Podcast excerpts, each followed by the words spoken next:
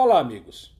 Finalmente a Holanda vai ter seu grande prêmio de Fórmula 1 de volta neste final de semana. E não poderia haver ocasião melhor, com Max Verstappen correndo pela primeira vez na sua própria terra, inclusive estreando a nova pista do Zandvoort Autódromo Park.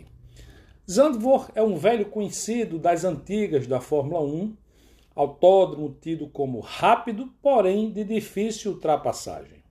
As mudanças que foram feitas na pista para aceitar a temporada de Fórmula 1 de 2021 não mudaram essa, essa dificuldade. Ainda continua sendo difícil ultrapassar por lá. Curvas rápidas, uma grande reta, uma curva inclinada que vai ser muito difícil ultrapassar por lá e um trecho muito travado no miolo do circuito. Tudo isso traz aquele gostinho de novidade para a temporada muito boa que a Fórmula 1 está tendo este ano.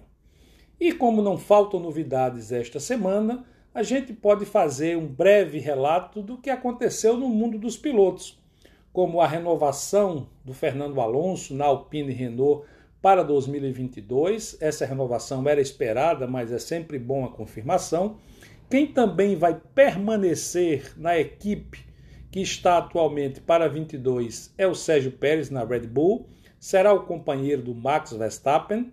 E notícia quente de última hora desta quarta-feira é a aposentadoria do Homem de Gelo. O Kimi Raikkonen anunciou que ao final da temporada vai fazer outras atividades e não mais será piloto de Fórmula 1. Restando então algumas definições para o grid de 22. Tem quem aposte em Russell na Mercedes, em Bottas na Alfa Romeo, e aí teríamos vagas na Williams e vagas também na Alfa Romeo. Tudo isso vai ser definido nas próximas semanas.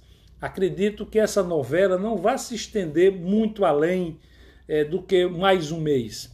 E aí a gente teria mais ou menos a definição final. Aguardo novidades e de imediato eu passo para vocês aqui, ouvintes da coluna Na Pista com Zé, na Band News FM Manaíra. Um grande abraço.